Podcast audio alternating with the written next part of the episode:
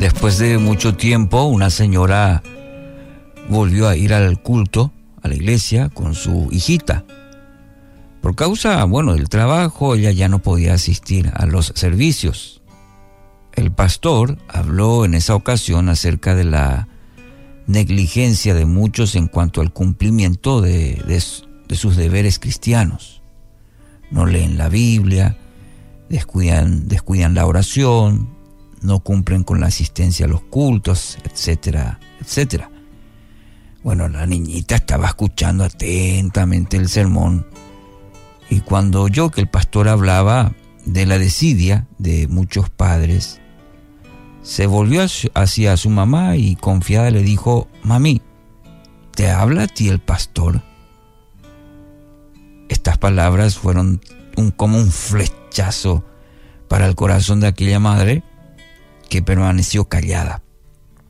Esa ingenua pregunta de su propia hijita fue para ella un sermón vivo y eficaz.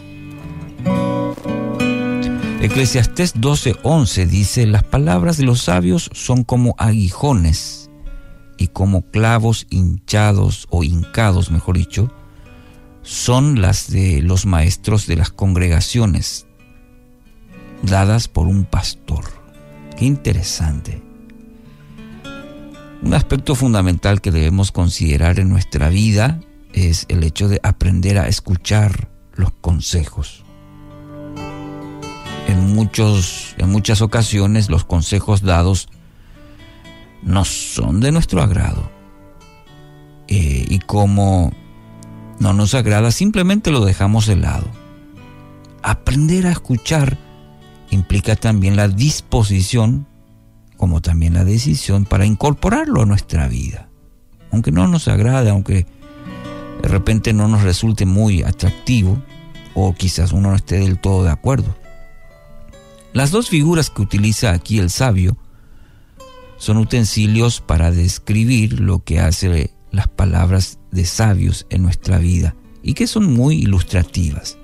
En primer lugar dice son como aguijones. El aguijón se usaba para mantener al buey o al ganado en marcha.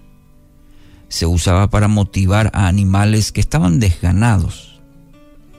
Bueno, en la misma figura, una palabra, un consejo, puede muchas veces parecer desagradable, como pinchazos quizás. ¿eh?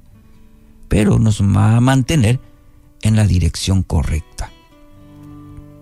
Segundo, dice como clavos hincados, en la otra figura. También se utilizaban especialmente para asegurarse que los animales eh, no entren en territorio peligroso o territorio ajeno. Es la figura de clavos hincados.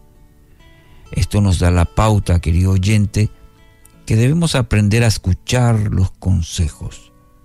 Mayormente el principio, eh, como mencioné, no será mucho del agrado, pero siempre serán para nuestro beneficio. Proverbios, el sabio Salomón, por ejemplo, nos habla y mucho de este aspecto.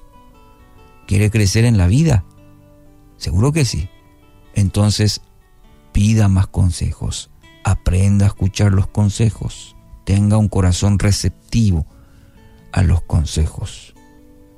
la Biblia dice también que eh, la sabiduría está en la multitud de consejeros. Importante.